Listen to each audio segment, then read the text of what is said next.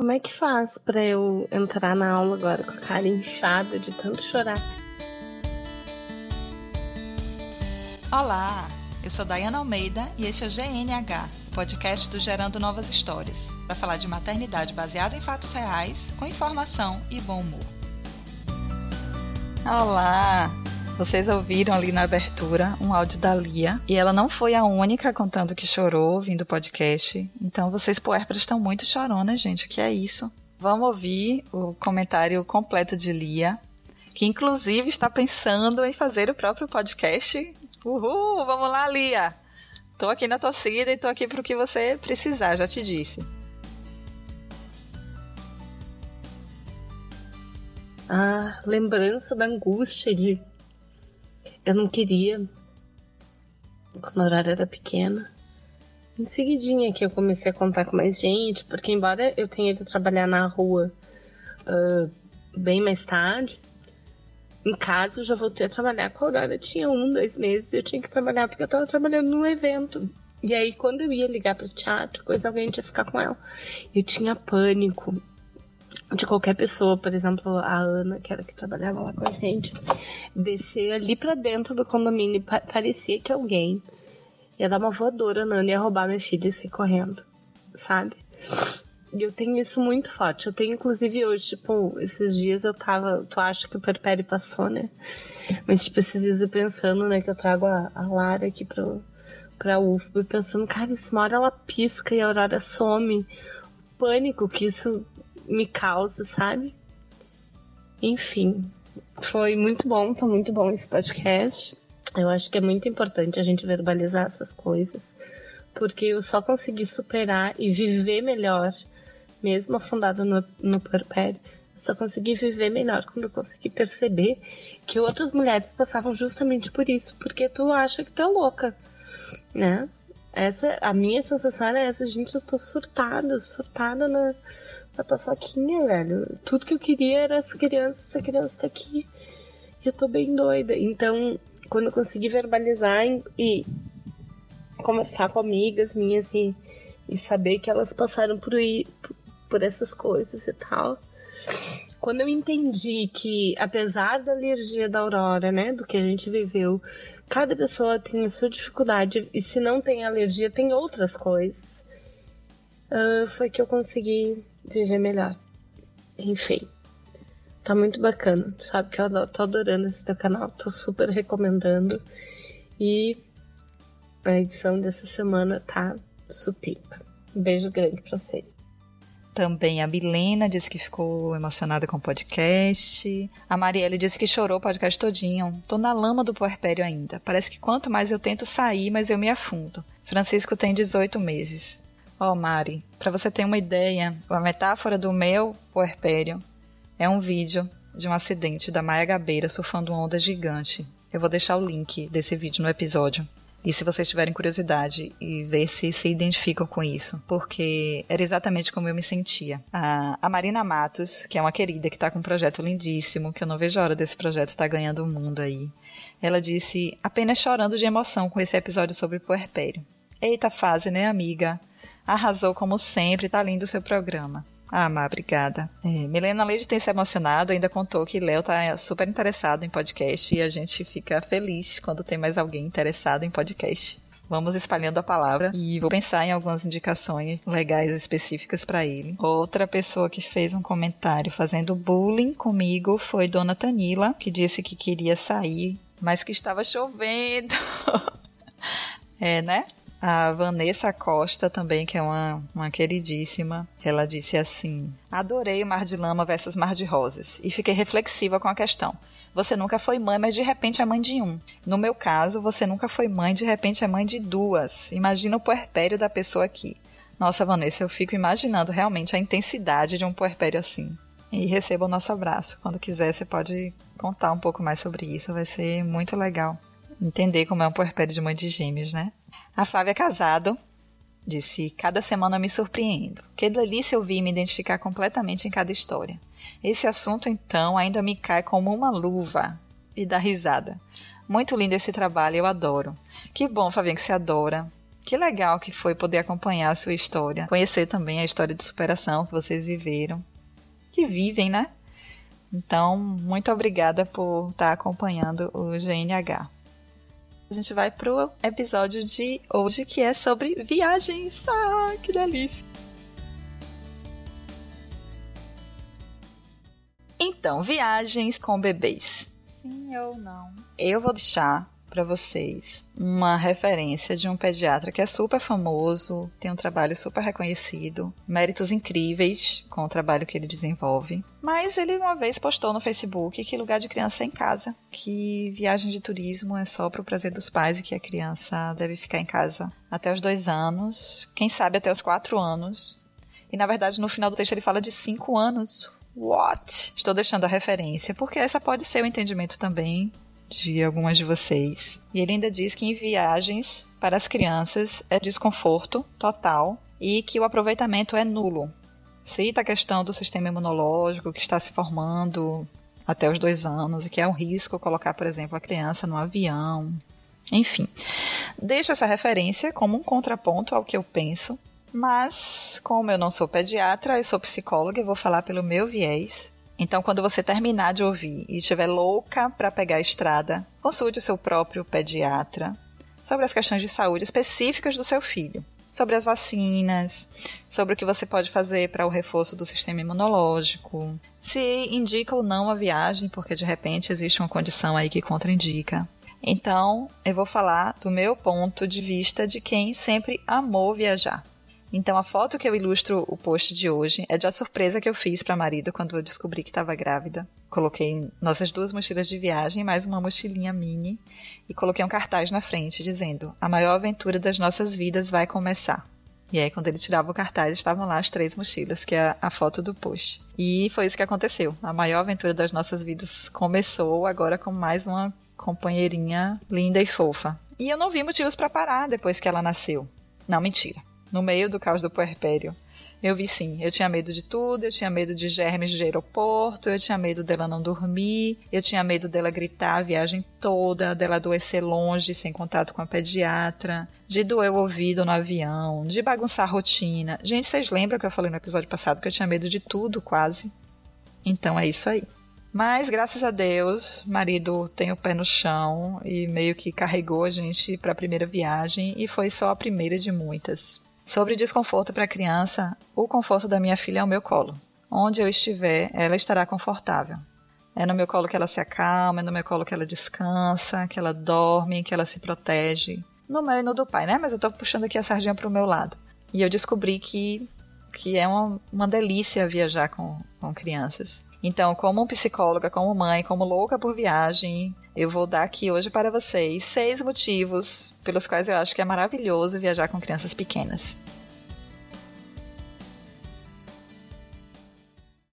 Então, o primeiro motivo é que o aproveitamento está longe de ser nulo. A mudança de ambiente promove novos estímulos naturalmente para a criança. Eu já falei aqui que eu defendo a ideia de que a criança ela não precisa ser estimulada diretamente ou, ou planejadamente. Ela precisa ter apenas a oportunidade de se desenvolver naturalmente. E viagens são oportunidades riquíssimas de desenvolvimento, porque os estímulos novos vão promover desenvolvimento. O bebê ele aprende muito pelos sentidos, principalmente o tato. Então, durante uma viagem, dependendo de qual for a viagem, ele vai ter muito mais contato com areia, ele vai ter mais contato com grama dos parques, ele pode ter mais contato com árvores, com folhas, com animais, com o chão da praça, com o chão do aeroporto, inclusive contato de língua, tá, gente? O bebê adora lamber chão. Respira e não pira. Contato com diferentes temperaturas de água, por exemplo. Então, todos esses estímulos são riquíssimos para o desenvolvimento do bebê. Então, não é que o aproveitamento seja nulo, está muito longe disso.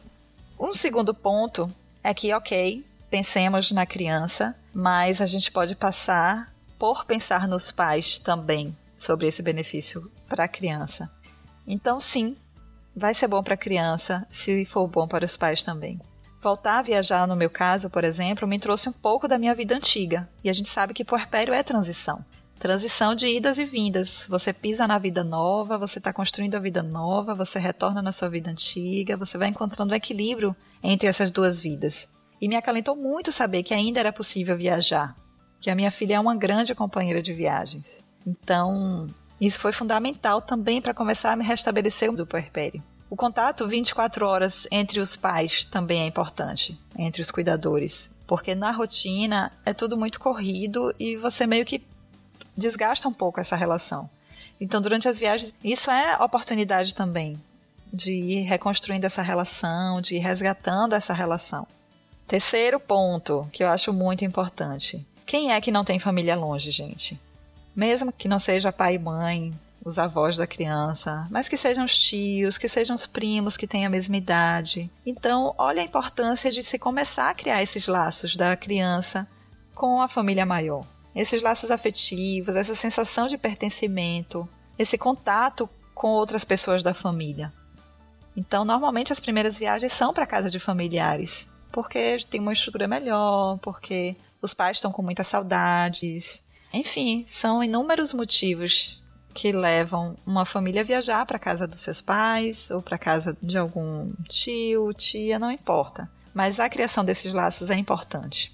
Um outro ponto, e agora falando mais como mãe, é que você ainda pode escolher o destino. Você não vai precisar realizar o sonho do seu filho que já foi construído. Os bebês eles se divertem com absolutamente qualquer coisa. Ele se diverte no museu, vendo as pinturas, vendo as, o colorido, vendo as estátuas. Ele se diverte numa loja de esporte. Nossa, uma das viagens, marido estava tentando comprar um tênis e Luna amava quando a gente entrava nas lojas de esporte porque era tudo muito colorido, porque tinha bola, porque ela podia correr, tinha espaço para ela engatinhar ou para ela andar. Então, os bebês eles se divertem, você não precisa programar uma viagem exatamente que tenha uma estrutura dedicada para a criança, não. O bebê ele vai se divertir com qualquer coisa. E você ainda pode aproveitar o passeio porque ele dorme muito. Então você, naquele momento que ele está dormindo, você pode fazer coisas que são mais para vocês e que de repente não seria legal para eles. Eu não consigo muito imaginar o quê, porque o que acontecia com a gente era ela dormia e eu ficava com vontade de futucar, porque eu sempre estava vendo coisas que seriam interessantes. Um artista de rua tocando um instrumento diferente, fazendo bolhas de sabão. Então eu sabia que ela ia amar aquilo e dava vontade de futucar para ela acordar logo. Um quinto motivo é o benefício que tem para a criança estar convivendo com aqueles adultos que estão fora da sua rotina. O mais comum é que os adultos tenham que se dividir entre o trabalho e o cuidado com a criança. De repente você está de férias e você está fora da rotina e você tem uma dedicação exclusiva ao bebê e você está sem estresse nenhum. Você está ali só curtindo, você fica mais atento às características do bebê. Você fica mais atento a cada coisinha que ele se desenvolve, a cada coisa que ela começa a fazer, a cada sei lá, uma palavrinha nova que aprende, ou quando é muito pequenininho, um, um movimento de corpo diferente. Então, a viagem, o estar disponível 24 horas para conviver com o bebê, é de uma riqueza impressionante. Né? É difícil você conseguir isso dentro da rotina de casa, né? Você está dentro de casa, você tem ali um monte de coisa para fazer. Quando você está viajando, geralmente você está ali disponível só para se divertir, para descansar.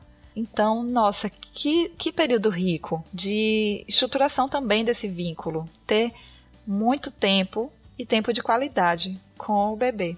E um outro ponto que é muito importante é que você vai descobrir o quanto é barato viajar com o bebê. O bebê não paga passagem, o bebê não paga hospedagem, o bebê até seis meses tem a comida ali self-service no peito. Gente, que coisa prática para você que é momento exclusivo. Viajar com o bebê sem precisar se preocupar com comida, sem precisar se preocupar com preparar leite e tal. E mesmo que precise, como eu precisava, é muito mais simples você preparar um complemento de leite do que você ficar procurando comida. Então, até um ano é muito fácil viajar com o bebê. Mesmo depois da introdução alimentar, o leite continua sendo o principal alimento até um ano. Então você tem ali muito facilmente o alimento do bebê. Né? Eu tô super arrasada porque eu acho que eu não vou conseguir mais viajar até os dois anos sem pagar passagem. Mas vamos pensar aí o que é que, o que, é que a gente vai conseguir. Mas uma das questões que não é tão simples, eu acho que é a única, é a questão da bagagem. Porque nas primeiras viagens a gente quer levar a casa na cabeça, porque acha que vai precisar de tudo. Com o decorrer do tempo, com o bebê crescendo e precisando de menos coisas, e com a gente se adaptando melhor a essa coisa de preparar bagagem e de arrumar mala e de escolher o que levar. E isso vai ficando muito mais fácil. Então, esse ponto é um ponto aí sempre melhorando. Já falei aqui que eu tenho um checklist já da mala de viagem, que ele vai se atualizando a cada viagem. Mas é super simples arrumar a mala, eu não esqueço nada, eu vou dando ali um tique no que eu já no que eu já peguei, no que eu já coloquei na bolsa. E se a viagem for curta ou for longa, algumas poucas coisas vão mudar, mas não deixa de ser muito simples. Eu já falei aqui sobre sling e carrinho. Você vai escolher o que for melhor para vocês. No nosso caso, a gente sempre viajava com sling e sempre funcionou muito bem. Sling ou carregador. E é isso. No próximo episódio eu vou falar mais especificamente das viagens que a gente já fez e das dicas práticas que a gente já, já aprendeu e que a gente pode compartilhar. E é um assunto que é inesgotável, gente, tanto em prazer quanto em conteúdo. Então, por favor, sugiram temas, falem das suas dúvidas, das suas inseguranças. Vamos bater um papo, porque eu pretendo fazer muitos outros episódios sobre viagem. Tá bom? Então, esse foi o episódio de hoje, o primeiro episódio da série sobre viagens. Eu quero saber de vocês o que acharam, se vocês viajam, se não viajam, se tem medo, do que tem medo. Enfim, o que vocês quiserem compartilhar, entrem lá na página do Facebook, facebook.com.br gerando novas histórias, ou vá lá no site www.gerandonovashistórias.com ou ainda você pode mandar um e-mail para contato arroba gerandonovashistórias.com. Os meios de falar são vários, no link do episódio também vou deixar o meu nome no Telegram. Se você quiser mandar um arquivo de áudio, porque é mais fácil, mais rápido, pode mandar que eu edito e coloco aqui no Mimimi e-mail, se você permitir. E é isso. Ficamos por aqui. Vamos à indicação do podcast do dia.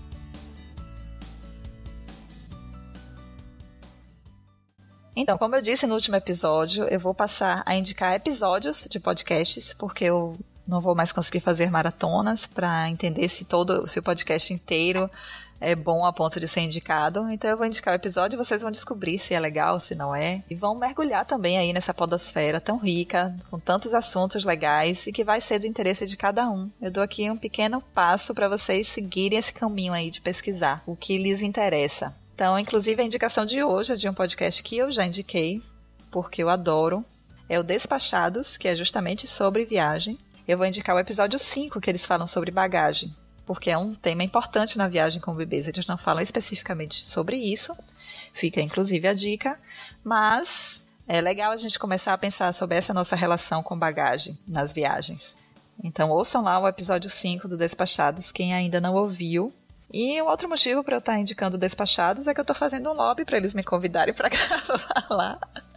Porque eu realmente adoro podcast. Mentira, eu tô lançando a hashtag Foca Me Chama, mas é sem pressão, tá, gente? Então é isso, eu fico por aqui. Até o próximo episódio. Um beijo.